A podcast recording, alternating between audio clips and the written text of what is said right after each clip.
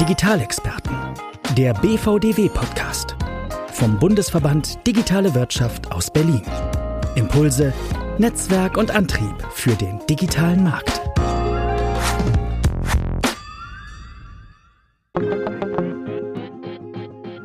Wenn wir das hinbekommen, dass wir eben diese hohen Standards haben, dass man der KI vertrauen kann und dass wir die Kräfte bündeln, dann ist es, glaube ich, auch ähm, meine Ansicht, dass wir im internationalen Wettbewerb dann auch bestehen können. Ne, das heißt, da gibt es noch erhebliches zu tun, dass wir es eben auch wirklich hinkriegen, dass eben ähm, KI quasi der äh, Motor für die Zukunft der Europäischen Union auch sein kann.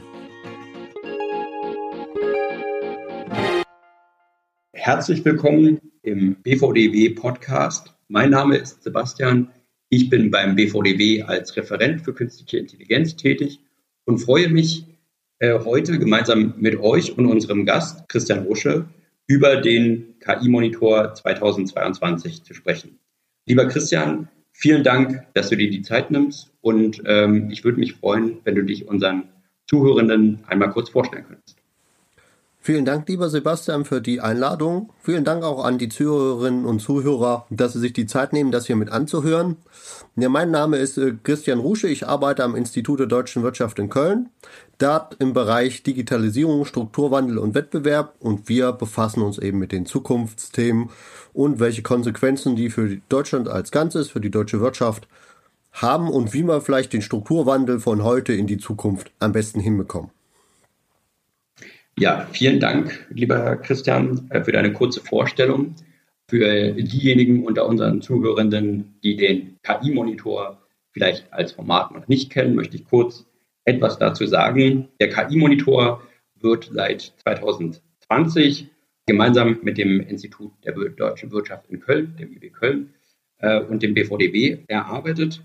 Und äh, wir haben jetzt insgesamt die dritte Ausgabe, die wir jetzt in diesem Jahr erarbeitet haben. Und der KI-Monitor enthält den KI-Index. Äh, was es genau ist, werden wir auch euch heute im Verlaufe dieser Episode unseres Podcasts vorstellen.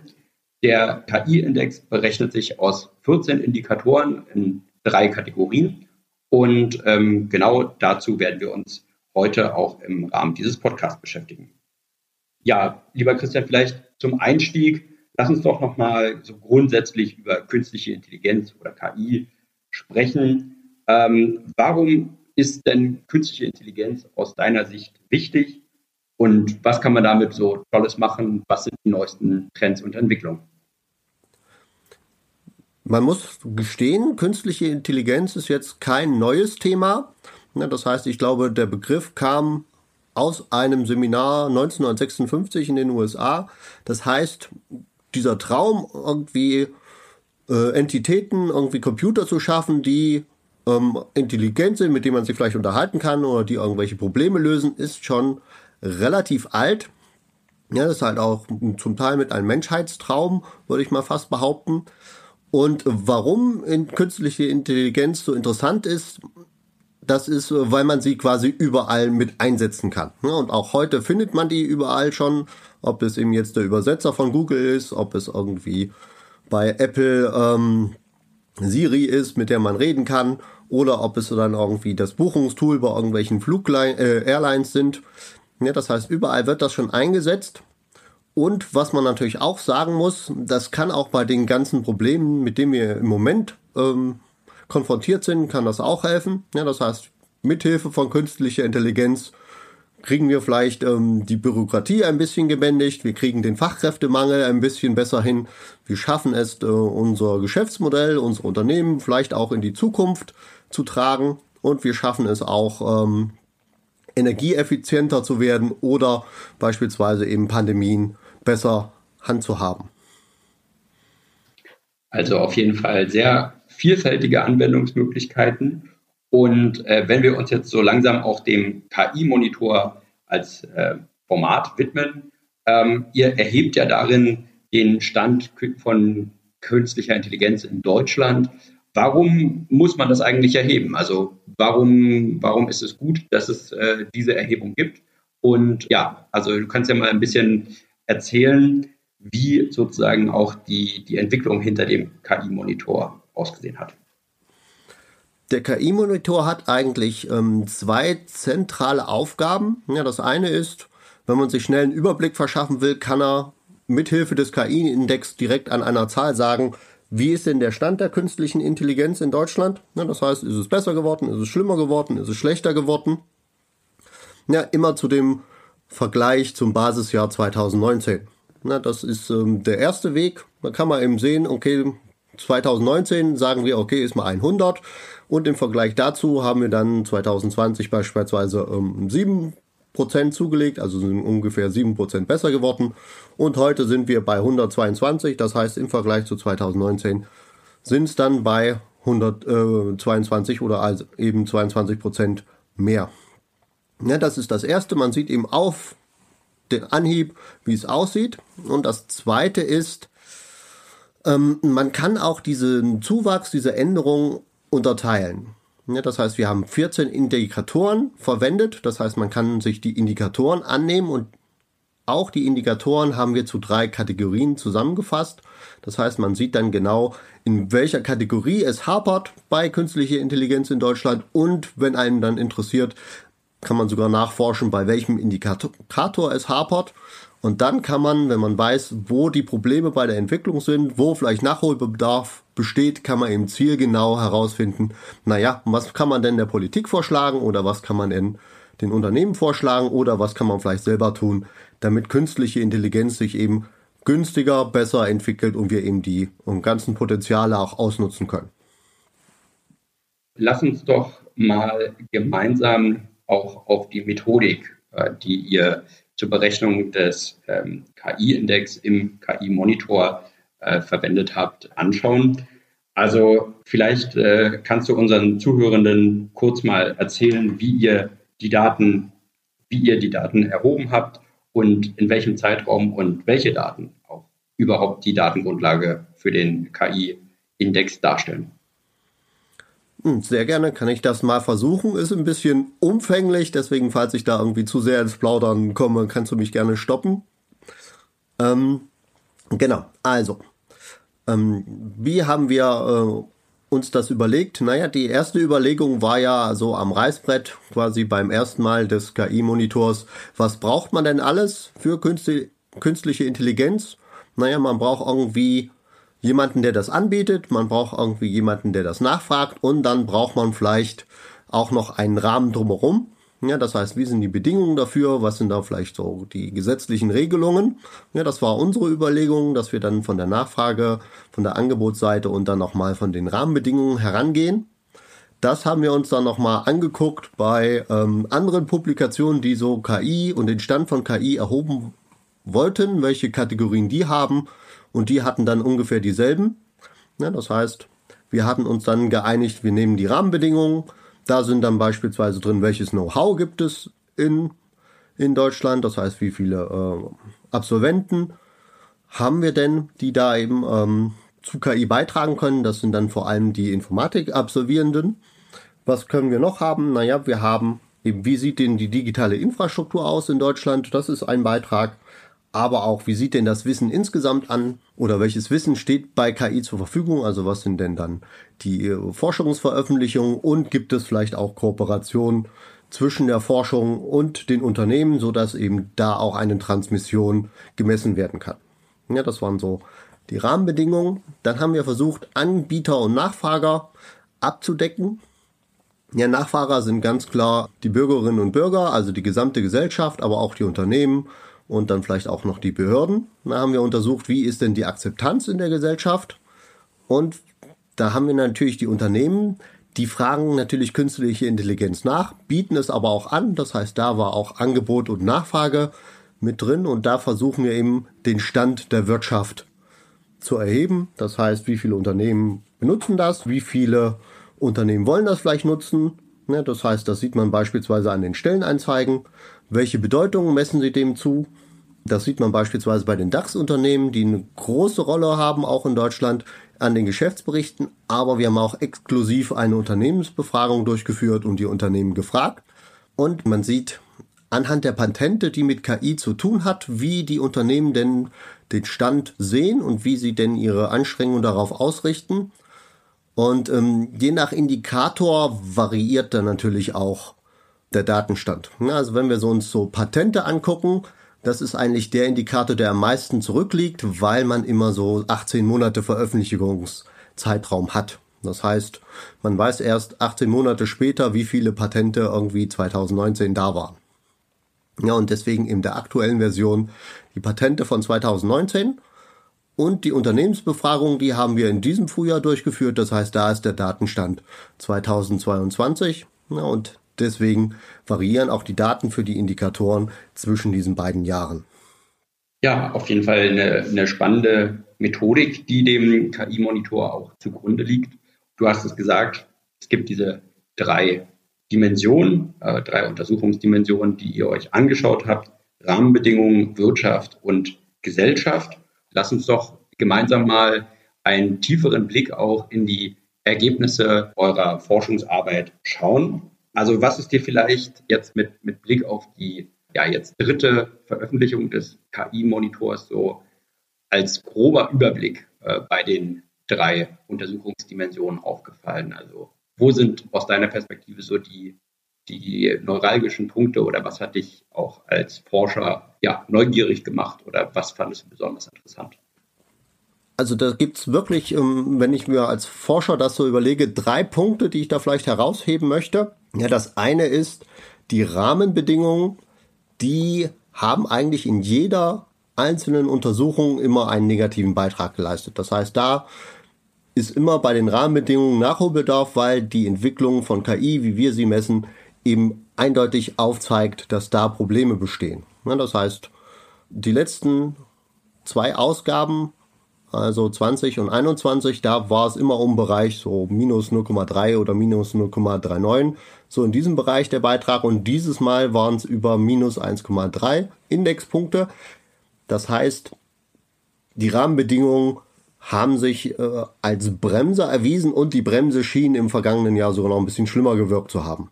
Ja, das war so das Erstaunliche, was ich festgestellt habe, wo man, glaube ich, auch den meisten Nachholbedarf in Deutschland mit sieht. Was mich positiv überrascht hat, war ähm, beispielsweise die Gesellschaft. Die ist eigentlich relativ konstant geblieben. Ja, das ging mal ein bisschen hoch, mal ein bisschen runter. Aber in Summe über ähm, zwei Punkte mittlerweile beigetragen. Das heißt, diese gesellschaftliche Akzeptanz ist durchaus da. Das Wissen in der Gesellschaft ist durchaus da. Das heißt, das ist eigentlich eine gute Basis, wo man drauf aufbauen kann wenn man sich KI anschaut. Und was mich auch positiv zunächst überrascht hat, war die Wirtschaft. Das heißt, die Wirtschaft ist eigentlich der Treiber der künstlichen Intelligenz in Deutschland, insbesondere über Patentanmeldungen, aber auch in, durch einen gestiegenen Einsatz und durch eine hohe Bedeutung, die sie dem zumessen. Das Problem aber war, letztes Jahr ging der Betrag leider ein bisschen zurück. Ja, das heißt, wir hatten im, vergangenen Jahr einen negativen Beitrag von 1,2 Punkten ungefähr. Davor war der Beitrag aber über 22 Punkte. Das heißt, wir hatten eine dynamische Entwicklung in den letzten beiden Jahren, aber aktuell schwächelt die Wirtschaft ein bisschen, was man vielleicht für den Hintergrund dieser vielen äh, Krisen, mit denen man konfrontiert ist, vielleicht verstehen kann. Aber das ist natürlich eine Entwicklung, ähm, die man vielleicht auch weiter beobachten sollte. Lass uns nochmal en Detail in die drei Untersuchungsdimensionen schauen. Du hast gerade auch schon sozusagen direkt mit den Rahmenbedingungen als ja, besonders ähm, ja, interessantem Feld auch eingeleitet, mit einem Blick auf die Rahmenbedingungen festgestellt, dass es dort eben noch besonders viel zu tun gibt, äh, wenn man das so runterbrechen möchte. Und äh, was ich beim Lesen des KI-Monitors 2022 auch mit ja, großem Interesse festgestellt habe. Also ihr habt äh, festgestellt, dass sich die Verfügbarkeit schnellen Internets hat sich seit 2019 um 35 Prozent verbessert. Ist ja, denke ich mal, durchaus eine positive Entwicklung. Äh, gleichzeitig hat sich aber auch der Anteil der KI-Publikationen in diesem Zeitraum um 21 Prozent verschlechtert. Das heißt, es gibt sowohl positive als auch negative Entwicklungen in diesem Bereich. Und ähm, vielleicht könntest du auch noch mal kurz darstellen, welche Indikatoren genau in die Berechnung der Kategorie oder Untersuchungsdimension Rahmenbedingungen eingeflossen sind und vielleicht auch kurz mal anreißen, wie sich die einzelnen Indikatoren entwickelt haben. Sehr gerne. Also wir haben insgesamt 14 Indikatoren. Fünf sind bei Rahmenbedingungen, fünf bei der Wirtschaft und vier bei der Gesellschaft. Bei den Rahmenbedingungen interessiert uns einerseits natürlich die Infrastruktur, die digitale Infrastruktur, um genau zu sein. Und da schauen wir uns an, welchen Prozentsatz an Haushalten steht denn schnelles Internet mit mindestens 100 Mbit pro Sekunde zur Verfügung. Und da sahen wir eben 2019 waren es noch ungefähr 66 Prozent. Zuletzt waren es aber fast 90 Prozent. Das heißt, das ist wirklich ein nennenswerter Anstieg. Und das ist auch der Indikator, der hier in den Rahmenbedingungen quasi noch, äh, wie soll ich das sagen, äh, stabilisierend wirkt. Das heißt, durch seinen hohen Anstieg kann er ein paar negative Entwicklungen bei den anderen Indikatoren ausgleichen. also beispielsweise schauen wir uns auch an, wie äh, denn die Politik KI thematisiert. und das versuchen wir anhand von Bundestagsprotokollen zu tun. Das heißt, der Bundestag, wenn er so eine Plenarsitzung hat, gibt es auch immer ein Protokoll dazu, das wird auch veröffentlicht. Und wir versuchen eben herauszufinden, wie groß ist denn der Stellenwert von künstlicher Intelligenz bei diesen Diskussionen im Bundestag. Und da muss man leider feststellen, ähm, da ist der Indikator um über 60 Prozent gesunken. Ja, was heißt denn das? Und zwar versuchen wir eben, oder warum ist der Indikator, Indikator erstmal wichtig? Naja, je mehr die Politik sich vielleicht damit beschäftigt, gibt es vielleicht auch äh, mehr Fördermöglichkeiten, weil die Politik darüber diskutiert. Oder es kann natürlich sein, dass die gesetzlichen Rahmenbedingungen angepasst werden. Das heißt, was ist erlaubt, was ist eben verboten.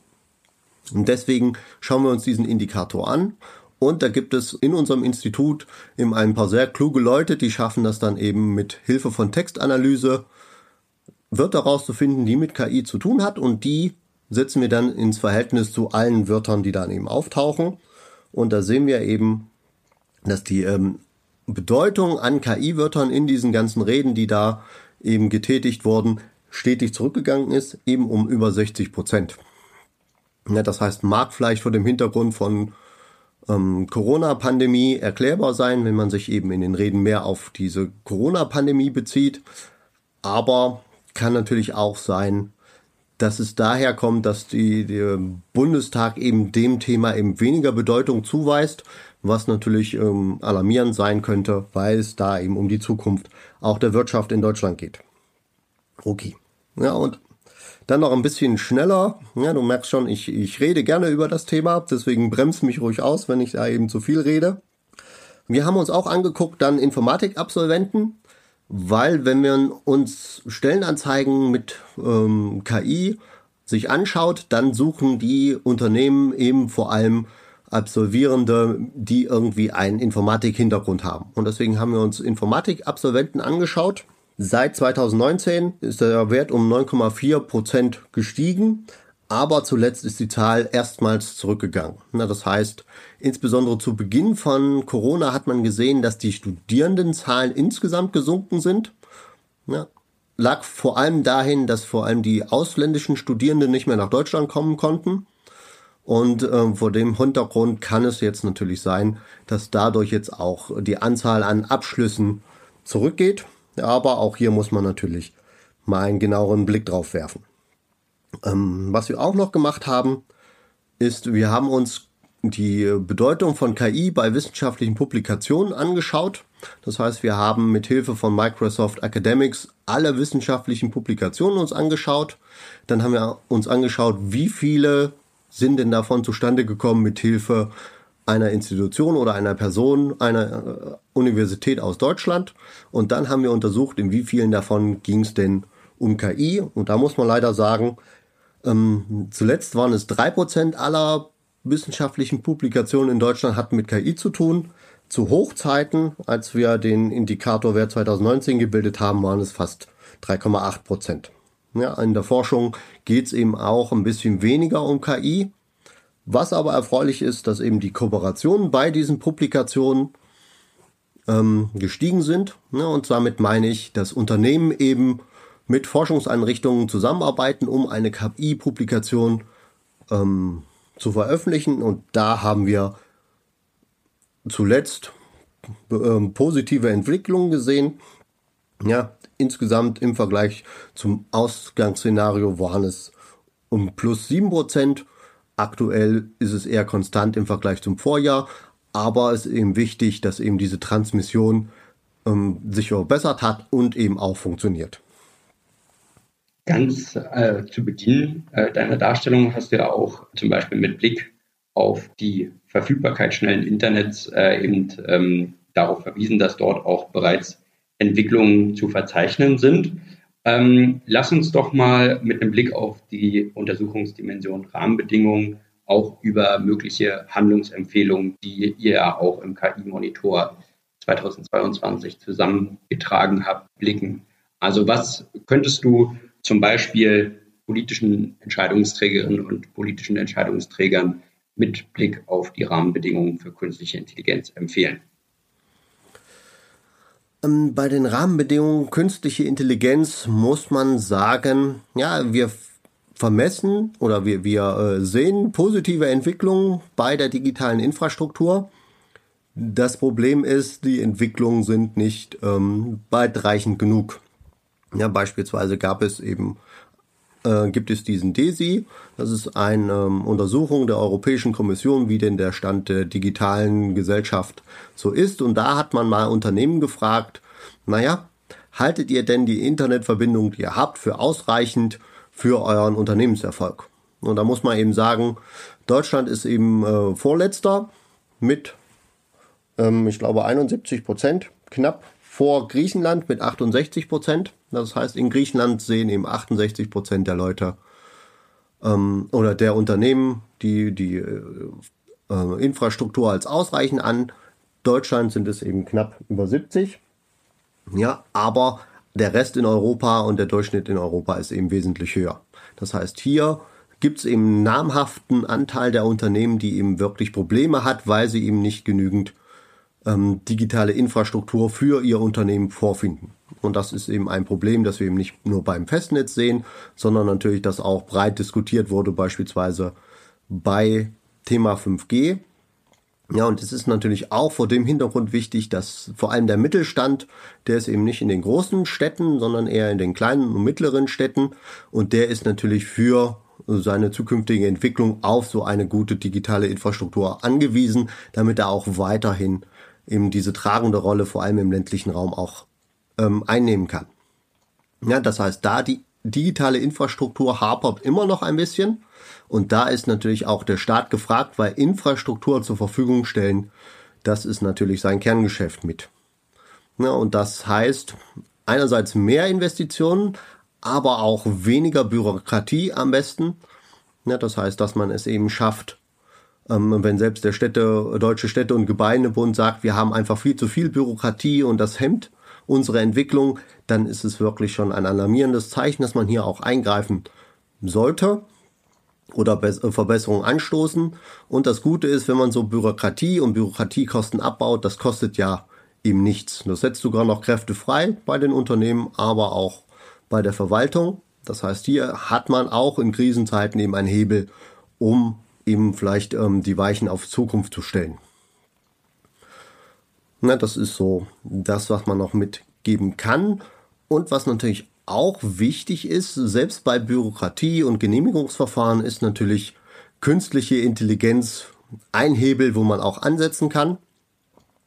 Ja, das heißt, wenn 80 Prozent aller Anträge, Verfahren direkt automatisiert von KI abgehandelt werden können, weil die vollkommen unproblematisch sind, können sich eben die Beamtinnen und Beamten auf die 20 Prozent anderen konzentrieren, haben eben den Rücken frei und das sollte auch zu einer Beschleunigung der ganzen Prozesse führen. Und wenn der Staat eben als Nachfrager bei KI mit drin ist, ist das natürlich auch günstig für Investitionen der Unternehmen. Die müssen dann vielleicht ähm, ähm, investieren, einerseits in Produkte, die sie dann dem Staat vielleicht verkaufen können, aber auch in Schnittstellen, damit sie dann eben kompatibel sind. Das heißt, das ist dann auch so ein ähm, Pull-Faktor, der dann eben auch KI quasi mit reinziehen kann. Ja, das heißt, das sind so die wesentlichen Handlungsempfehlungen, die, wenn man sich so diese, äh, diesen staatlichen Komplex anschaut, hilfreich sein könnten. Also wir sehen künstliche Intelligenz auch als Problemlöser für äh, überbordende Bürokratie. Ein denkbarer Ansatz oder auch heute schon äh, in einigen Verfahren ähm, ja, Alltag. Ähm, Christian, ihr habt ja auch noch zwei weitere Kategorien euch im KI-Monitor angeschaut. Lass uns doch mal über die Kategorie Wirtschaft äh, sprechen. Mir ist besonders auch in Erinnerung geblieben bei der Lektüre des KI-Monitors. Du hattest es bereits angesprochen, die äh, Zahl der Patente bzw. die Entwicklung auch dieser Zahl. Im Bericht schreibt ihr auch, dass sich äh, seit 2016, also seit diesem Zeitraum habt ihr sozusagen die Daten euch angeschaut, ähm, sich bis heute um mehr als 130 Prozent erhöht haben. Äh, das äh, klingt natürlich erstmal sehr, sehr interessant und vor allem nach einer positiven Entwicklung. Und auch die Nutzung von künstlicher Intelligenz in Unternehmen hat sich ebenfalls seit 2019 sehr positiv entwickelt. Ähm, Im Bericht äh, erwähnt ihr, dass sich dieser Wert um 86 Prozent erhöht hat. Ähm, vielleicht könntest du noch mal kurz auch die weiteren Indikatoren äh, in dieser Untersuchungsdimension uns vorstellen und ähm, dann natürlich auch gerne mal darstellen, welche positiven und negativen Entwicklungen es innerhalb dieser einzelnen Indikatoren äh, gegeben hat. Sehr gerne. Versuche ich da mal drauf einzugehen. Ähm, zunächst, wir haben am Institut der deutschen Wirtschaft in Köln ein sogenanntes Zukunftspanel. Da sind eben Unternehmen drin und die können wir dann im, immer befragen. Das machen wir dann zweimal jährlich zu verschiedenen Themen. Und die haben wir dann natürlich auch zu künstlicher Intelligenz befragt. Ja, und da kommen die Einschätzung der Bedeutung von Unternehmen eben her und auch der Einsatz von KI in den Unternehmen. Und äh, beim Einsatz von KI war eben erfreulich, als wir das erste Mal gefragt haben, 2019, da waren es knapp 10 Prozent, die KI erst eingesetzt haben. Und ähm, in der letzten Erhebung waren es fast 19 Prozent. Das heißt, da sieht man schon einen enormen Anstieg. Man muss aber auch sagen, ähm, letztes Jahr bei der Erhebung waren es über 20 Prozent. Das heißt, dieser Anteil ist zum Teil zurückgegangen. Ja, ist ja die Frage, woran liegt das? Kann natürlich sein, dass wir eben vielleicht einen äh, Sample-Effekt haben, also dass wir nicht genau dieselben Unternehmen gefragt haben, sondern irgendwie andere erwischt haben oder ähm, vielleicht eben die Zusammensetzung des gesamten Panels sich geändert hat, weil die Wirtschaftsstruktur sich geändert hat. Ja, aber nichtsdestotrotz, im Vergleich zu 2019 ist immer noch der Effekt sehr positiv. Und was uns auch ein bisschen beruhigt hat, ist die Frage nach der Bedeutung von KI. Das heißt, wir haben die gefragt, naja, null, konnten sie sagen, überwiegend als Risiko, 100 ist überwiegend nur Chance und wir sind im Mittelwert bei 65 ungefähr. Ja, das heißt, 65 Prozent aller Unternehmen sehen eben KI mehrheitlich als Chance und das beruhigt uns, weil das ungefähr auf dem Niveau der Vorjahre liegt. Im Vergleich zu 2019 sogar eine leichte Verbesserung. Das heißt, die Unternehmen sehen da durchaus hohes Potenzial in KI und vielleicht ist auch der Einsatz für sie mittlerweile so selbstverständlich, also irgendwelche Übersetzungssoftware, das ist ja auch schon KI, wenn man so möchte, dass die das einfach nicht mehr ähm, als ähm, so fortschrittlich sehen und deswegen obwohl sie es einsetzen, angeben es nicht einzusetzen, weil sie eben nicht genau wissen, dass da auch schon KI mit drin steckt. Ja, das heißt, kann natürlich auch ein Fall sein. So. Ähm, eine ähnliche Entwicklung wie bei der, ähm, beim Einsatz sahen wir auch bei dem Thematisierung in den DAX-Geschäftsberichten. Also die, die Unternehmen im DAX müssen ja immer Rechenschaft ablegen über Chancen, aber auch um Risiken ihrer ähm, Geschäfts- ihres ähm, äh, Geschäftsmodells und ihres Unternehmens. Und wenn Sie dann natürlich ähm, KI als Chance sehen, aber vielleicht auch als Risiko, taucht das da drin natürlich auf. Und da muss man leider sehen, KI hat in den vergangenen Jahren zwar einen Aufschwung erlebt, aber im Vergleich zum Vorjahr ist da wieder ein leichter Rückgang mit drin. Kann natürlich daran liegen, dass wir mittlerweile von 30 auf 40 Unternehmen hochgegangen sind im DAX. Also auch da ist eben die, die Grundgesamtheit vielleicht ein bisschen anders und vielleicht setzt so ein Wohnungsunternehmen eben vielleicht weniger KI ein als vielleicht ein Automobilbauer. Kann sein, ja, kann man sich natürlich sehr gerne noch mal in Zukunft ein bisschen genauer anschauen. Okay. Und ähm, KI-Patentanmeldung, wie du schon gesagt hast, hat sich eigentlich sehr erfreulich entwickelt. Ja, und da schauen wir uns eben den Anteil an KI-Patenten im Vergleich zu allen Patenten an. Und da haben wir eben plus 132 Prozent oder 100 plus 133 Prozent im Vergleich zum Basisjahr. Heißt, wir haben mehr als eine Verdopplung der Bedeutung von KI für die Patente eben der Unternehmen. Und da Deutschland sowieso immer patentstark war, heißt das auch, dass wir auch da eine sehr hohe absolute Zahl an solchen Patenten haben, was uns natürlich ein bisschen positiv stimmt, gerade in der aktuellen Zeit. Ähm, das letzte waren noch die Stellenanzeigen. Da haben wir seit Beginn auch wieder eine positive Entwicklung. Zuletzt ist aber auch wieder da ein bisschen zurückgegangen. Kann daher liegen, dass wir ähm, bei, gerade bei Stellenanzeigen es auch mit ähm, konjunkturellen Schwankungen zu tun haben, also mit Effekten von konjunkturellen Schwankungen und äh, die Unternehmen sich gerade eben vom Hintergrund der aktuellen wirtschaftlichen Gesamtentwicklung vielleicht ein bisschen zurückhalten. Also sowohl auch hier in dieser, in dieser Untersuchungsdimension gibt es positive Entwicklungen als auch Sachen, wo man sagt, da ist noch für die Zukunft äh, die eine oder andere Hausaufgabe zu erledigen. Ähm, lass uns auch in dieser Kategorie nochmal auf eure Handlungsempfehlungen schauen. Was würdet ihr konkret auf Grundlage eurer Untersuchungsergebnisse ähm, verschiedenen Akteuren raten, äh, was zukünftig zu tun ist? Ähm, was würden wir raten? Na, das heißt, das eine ist, wir haben in Deutschland generell die vergangenen Jahren, also auch schon vor Corona, ein verringertes Gründungsgeschehen gesehen. Das heißt, äh, wir haben einfach äh, eine zurückgehende Zahl an ähm, Entrepreneuren und an neuen Unternehmen. Das schlägt sich natürlich auch an den Neugründungen beispielsweise von KI-Unternehmen ähm, durch. Das heißt, generell wäre es natürlich gut, die Gründerkultur vielleicht in Deutschland wieder ein bisschen zu stärken, damit wir auch ähm, die Transformation mit hinbekommen und auch die Entwicklung zu KI mit hinzubekommen. Ja, das heißt, ist generell die Frage, wie schaffen wir es eben, äh, mehr Leute zu Gründerinnen und Gründern zu machen. Ähm, da gibt es Ansätze. An den Entwicklungen sieht man aber, dass man da natürlich noch nachschärfen muss. Und was auch noch mit reinspielt, gerade bei Unternehmen, die in künstlicher Intelligenz aktiv sind, die geben als größtes Hindernis natürlich auch an, dass ihm mangelnde Finanzierung zur Verfügung steht. Ja, das heißt, dass es eben gerade für KI, weil das eben irgendwie ähm, keine Immobilie oder irgendwie sonst handhabbare oder anfassbare Vermögensgegenstand gegenübersteht, dass man da natürlich schwieriger Kredite und Förderungen erhält als ähm, andere Unternehmen. Das heißt, die, die mangelnde Finanzierung ist auch ein Thema. Da hat sich gerade für den Anfangsfinanzierung für Startups schon etwas getan, aber gerade für diese Wachstumsfinanzierung, eben diese zweite Stufe hin zu diesen großen Unternehmen, da fehlt, ist, glaube ich, noch eine Lücke, gerade in Deutschland.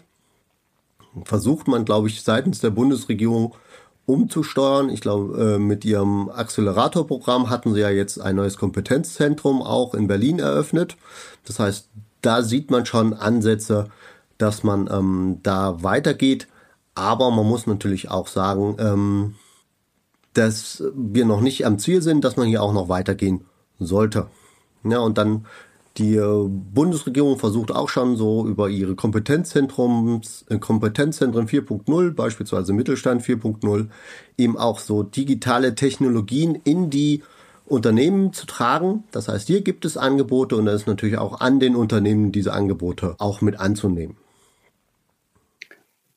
In der dritten und letzten Untersuchungsdimension habt ihr euch auch mit äh, Gesellschaft als Rahmenbedingung auseinandergesetzt. Ähm, was mir auch besonders aufgefallen ist, weil es für mich überraschend war, war, dass die Bekanntheit von künstlicher Intelligenz in der Gesellschaft, also ein Indikator, den ihr euch in dieser Dimension angeschaut habt, äh, seit 2019 auch einen Zuwachs um mehr als 44 äh, Prozent verzeichnet hat.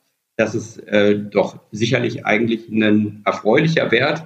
Und ähm, ja, vielleicht äh, könntest du, bevor wir uns dann äh, auch den weiteren Indikatoren in dieser Untersuchungsdimension nähern, auch mal ganz kurz irgendwie sagen, worin du die Ursachen dafür siehst, dass sich dieser Indikator Bekanntheit von KI in der Gesellschaft so positiv entwickelt hat und lässt sich auch von diesem positiven Wert ein gewisses Wissen in der Gesellschaft ableiten? Der Indikator, muss ich gestehen, kommt jetzt nicht von uns, sondern vom Digitalindex D21.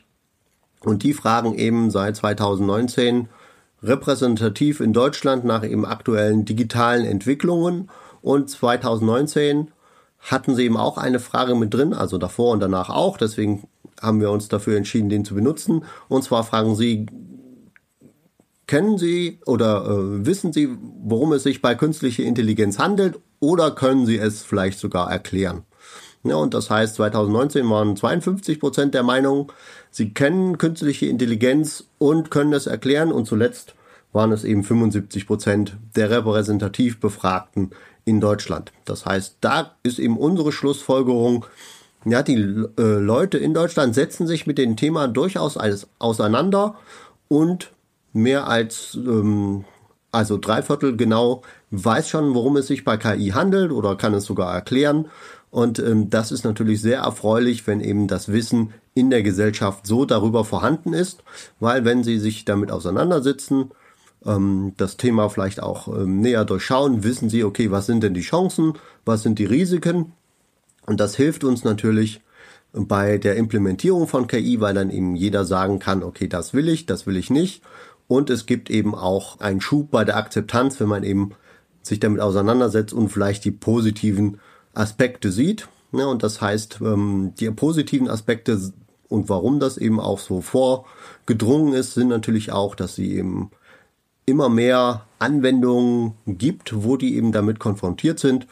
Und ähm, das senkt natürlich äh, diese Berührungsängste und sorgt dann dafür, wenn man eben so gute Erfahrungen hat mit Anwendungen, dass man die auch vielleicht in anderen Bereichen vielleicht mit einsetzen möchte, aber auch vielleicht herausfindet, in welchen Bereichen man das eben nicht haben möchte. Und äh, über diesen Indikator hinaus, welche weiteren Indikatoren habt ihr euch in der Kategorie Gesellschaft angeschaut? Ähm, also das Wissen allein sagt einem ja noch nicht genau, wie die Leute das dann eben bewerten. Das heißt, nur wenn man sich mit einem Thema auseinandersetzt und weiß, worum es sich handelt, weiß man eben nicht, sehen die das jetzt positiv oder negativ. Deswegen haben wir uns dafür entschieden, eben zwei Indikatoren mit einzubauen, woran man messen kann, wie das Thema diskutiert wird. Das heißt, einerseits schauen wir uns an, äh, wie wird denn das Thema in äh, Printmedien ähm, thematisiert. Und zwar schauen wir uns die drei, drei der fünf Auflagen stärksten an. Das waren, glaube ich, Bild, die Welt und das Handelsblatt. Und dort suchen wir mithilfe ähm, von, ja, auch mit künstlicher Intelligenz alle Artikel raus, die eben mit künstlicher Intelligenz zu tun haben. Und dann kann man sich mit Hilfe von neuen Verfahren auch anschauen, wie ist denn die sogenannte Tonalität? Das heißt, wird das positiv diskutiert, wird das neutral diskutiert oder wird das eher negativ gesehen als Bedrohung oder eben vielleicht auch als Teufelzeug, würde ich das jetzt mal überspitzt sagen. Und da haben wir herausgefunden, in den Printmedien ist es ähm, neutral, ja, mit einem kleinen Hang zum Positiven. Das heißt, hier wird es neutral diskutiert und die Printmedien sind ja gerade wichtig, weil viele sich darüber dann informieren, was es so gibt und vielleicht auch anhand der Darstellung sich eine Meinung bilden. Es handelt sich natürlich dann eher um so eine passive Informationsaufnahme. Und deswegen haben wir das noch ergänzt um Twitter, weil man da eben aktiv mitdiskutieren kann. Und da haben wir uns alle deutschsprachigen Tweets angeschaut, die mit KI zu tun haben und auch da herausgefunden oder gemessen, wie wird das denn diskutiert. Und auch da ist es neutral mit einem leichten Trend zum Positiven. Ja, das heißt, zusammen mit dem Wissen in der Gesellschaft heißt es, naja, die Leute kennen sich damit zum Teil schon aus und sie sehen das eben neutral. Das heißt, sie stehen dem nicht ablehnend gegenüber, obwohl sie damit schon zu tun hatten. Und das ist eigentlich, wenn man das so für eine Entwicklung in die Zukunft sich überlegt, eine ganz gute Sache, weil dann eben ähm, die Grundakzeptanz quasi in der Bevölkerung schon da ist. Was wir uns auch noch angeschaut haben und das letzte ist das Google-Suchinteresse. Google hat bei den allgemeinen Online-Suchen einen Anteil von über 90 Prozent in Deutschland. Das heißt, es ist sinnvoll, sich eben dann Google anzuschauen. Und ähm, wenn Leute sich zum Thema KI informieren wollen, versuchen sie das dann eben übers Internet, meistens über Google. Und da muss man sagen, ist das Suchinteresse zuletzt zurückgegangen. Kann man natürlich verstehen, wenn die Leute das alles schon kennen. Dann suchen die vielleicht weniger oder suchen dann vielleicht eher seltener äh, und vor allem dann über irgendwelche Spezialeinwendungen. Ja, und nichtsdestotrotz, generell ist die Gesellschaft eben weiterhin offen und eben konstant offen, das eigentlich für die zukünftige Entwicklung relativ spannend ist. Also auch hier positive Trends. Ähm, wenn wir uns den Indikator äh, Bekanntheit von KI in der Gesellschaft auch nochmal das vergegenwärtigen, dann ist uns ja auch, ähm, ja, also ist definitiv ein positives Zwischenfazit. Ähm, wie kann man denn sozusagen aus eurer Perspektive auch die, ja, diese, diesen positiven Trend in der Kategorie Gesellschaft ähm, weiter forcieren? Wie kann man die grundsätzliche Offenheit äh, der Bevölkerung für künstliche Intelligenz auch zukünftig aufrechterhalten? Also welche Handlungsempfehlungen könnt ihr aus eurer äh, Forschungsarbeit ähm, ableiten? Ähm, also fangen wir vielleicht mal vom, vom äh, anekdotischen Evidenz an. Also ich bin ein schon relativ äh, sturköpfig. Ja, ich lasse mich mir relativ selten etwas sagen. Und das Problem ist, ich lasse mir auch sehr ungern etwas von Maschinen vorschreiben. Ja, und das heißt, das ist natürlich auch etwas, äh, wenn ich so dran denke, das für mich schwierig sein könnte, wenn eben irgendwie die Maschine über mich bestimmt. Dann habe ich da jetzt schon erstmal einen Abwehrreflex und deswegen wäre es, glaube ich, ganz gut für mich, aber vielleicht geht das auch anderen so, dass man eben gerade bei der Erklärbarkeit einer Entscheidung, die KI trifft, ähm, eben ähm, Standards setzt. Ja, das heißt, dass man im Notfall, wenn ich eben Nachfragen habe, dass man mir erklären kann, warum das so ist und warum es genau richtig ist, wie es ist. Ja, aber auch, dass man da eben sagen kann, okay, ja, die, die Entscheidung ist dann vielleicht doch falsch. Naja, dass man ähm, die noch korrigieren kann. Ja, also das äh, sollte man, glaube ich, vermeiden dass eben äh, die Leute sich fremdbestimmt von einer künstlichen Intelligenz führen. Ja, das heißt, man braucht immer noch eine Instanz, wo man da eben vielleicht Konflikte klärt, die man damit hat, wo man vielleicht auch mit einem Menschen zu tun hat am besten. Und man muss natürlich die Entscheidung, wie sie zustande kommen, am Ende auch nachvollziehen und erklärbar machen können. Ja, das sind so wesentliche Faktoren.